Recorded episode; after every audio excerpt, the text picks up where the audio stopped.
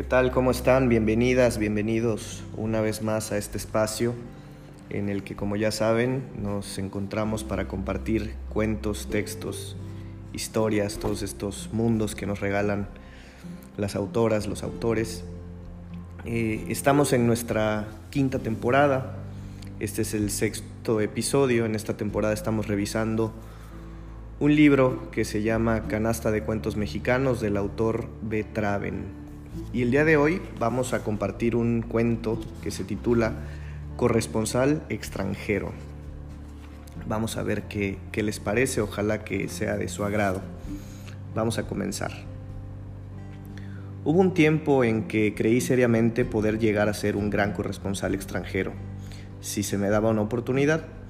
Escribí por lo tanto una elegante carta en finísimo papel a cierto diario importante de mi tierra detallando mis grandes habilidades y mi vastísima experiencia, para terminar solicitando con mucha modestia la chamba que tanto ansiaba. El editor, sin duda un hombre muy ocupado, aunque muy amable, contestó como sigue. Mándame reportaje sangriento, bien jugoso, al rojo vivo, y si es posible referente a algún episodio en el que el matasiete Pancho Villa tenga el papel principal pero tiene que ser sensacional, candente, incendiario. Esto me cayó bien, pues ya varias veces había sido prisionero de guerra de Villa, y en tres ocasiones hasta se me había advertido que se darían órdenes de que fuese fusilado a la mañana siguiente si persistía en ser un entrometido inoportuno e indeseable, y además por andar husmeando lo que no me importaba. Sin embargo, nunca había presenciado episodio alguno con mucha sangre, al menos la bastante como para complacer al sediento editor. Era a mediados de 1915, después de la toma de Celaya, cuando yo me encontraba en la industriosa ciudad de Torreón. Una mañana estaba parado en la banqueta muy cerca de la entrada del hotel principal, donde me había hospedado la noche anterior. Salí a ver cómo estaba el tiempo y a llenarme los pulmones de aire fresco mientras llegaba la hora del desayuno. Pues bien, ahí estaba yo parado contemplándome las manos y pensando que las uñas ya aguantarían una recortadita. Mientras tenía las manos extendidas con las palmas para abajo, una espesa gota roja salpicó mi mano izquierda. Enseguida otra gota igual, roja y gruesa, cayó sobre mi mano derecha. Miré hacia arriba para ver de dónde podría venir esa pintura, pero antes de poder descubrir algo, cayeron sobre mis ojos, cegándome temporalmente unas cuantas gotas más, extraordinariamente gruesas, que rebotaron en mi nariz. Usé mi pañuelo para limpiarme los ojos y al ver al suelo noté que ya había seis charquitos de esa espesa pintura roja tan repugnante. Una vez más miré hacia arriba y vi que precisamente sobre mi cabeza había una especie de balcón. Eso me convenció de que algún obrero debía estar pintando la barandilla de dicho balcón y que el tal tipo, desde luego, debía ser un sujeto bastante descuidado.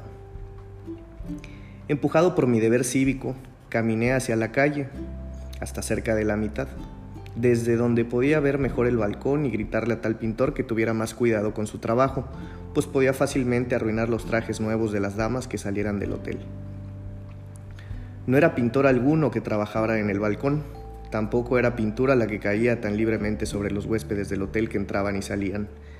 Era algo que yo no esperaba ver tan temprano y en una mañana tan hermosa y apacible. La barandilla estaba hecha de hierro forjado en un estilo fino y bellamente trabajado. Sobre cada uno de los seis picos de hierro de dicha barandilla estaba ensartada una cabeza humana acabada de cortar. El hotel, el hotel tenía cuatro balcones iguales, a cada uno de los cuales se podía llegar por una ventana estilo francés que daba desde el cuarto y cada balcón tenía seis picos de hierro y cada uno lucía un adorno igual. Horrorizado me precipité hacia adentro a ver el dueño del hotel, esperando encontrarlo desmayado o en agonía. Solamente se encogió en hombros y dijo con displicencia, Eso no es nada nuevo, amigo. Si no hubiera nada que ver esta mañana, eso sería una gran novedad. Pero eche una mirada al otro lado de la calle. ¿Qué ve? Sí, un restaurante, y muy cerca de los ventanales, Pancho y sus jefes están desayunando. Panchito, sabe usted, es de muy buen diente, pero no se le abre el apetito si no tiene esta clase de adornos ante sus ojos. Fíjese en ese coronel de bigotes que ve ahí, se llama Rodolfo Fierro. Él es quien cuida que el adorno siempre esté listo al momento de sentarse Panchito a desayunar. ¿Quiénes son esos pobres diablos ensartados allá arriba? pregunté. Generales y otros oficiales de los bandos opuestos que tuvieron la mala suerte de perder alguna escaramuza y caer prisioneros. Siempre hay un par de cientos en la lista de espera. Así es que Pancho puede estar seguro de su buen apetito todos los días. Bueno, pero, pero, eso sí que es noticia para enviar a la gente de allá del otro lado del río, contesté. Pero óigame, noté una cabeza que a mi parecer no es la de un nativo, sino más bien como la de un extranjero o un inglés o algo por el estilo. No, no es la cabeza de un inglés la que vio, dijo el hotelero, con su fuerte acento norteño, al mismo tiempo que se me acercaba tanto que su cara estaba casi pegada a la mía mientras hablaba. No, no es un inglés, no se equivoque usted, amigo. Es la de un cabrón tal por cual corresponsal de un periódico extranjero americano, porque tiznados tienen esos gringos que meter sus mugrosas narices en nuestros asuntos. Eso es lo que yo quiero saber. Por lo que yo he visto, ellos tienen en casa bastante cochinada y podredumbre, tanta que ya mero se ahogan en ella. Pero esos malditos gringos nunca se ven su cola. Siempre andan metiéndose en los líos de los otros. ¿Qué tiznados hacen aquí? Si quieres saber, amigo, le diré que bien merecido se lo tiene ese ensartado allá arriba. Que sirva aquí de algo útil, nosotros siquiera lo usamos para aperitivos de pancho. Es para lo que sirven. Sí, señor, esa es mi opinión sincera. Pulí esta historia cuidadosamente, la escribí a máquina en el papel más caro que pude encontrar y la mandé por correo esa misma tarde al editor al que tan amable le había enviado con antelación aquella nota. A vuelta de correo tenía su respuesta, también mi reportaje devuelto. En lugar de adjuntar la acostumbrada nota impresa rehusándolo, se había tomado la molestia de escribir unas cuantas líneas personalmente como acostumbraban hacerlo los editores amables para hacerle sentir a uno mejor. Aquí están, las líneas, quiero decir, no los editores amables. Su reportaje no tiene interés para nuestros lectores. Le falta jugo, sangre y no es movido. Peor todavía, Pancho ni siquiera toma parte activa en él. Por mi larga experiencia como editor, le sugiero olvidarse de llegar a ser corresponsal extranjero. De usted, atentamente, el editor.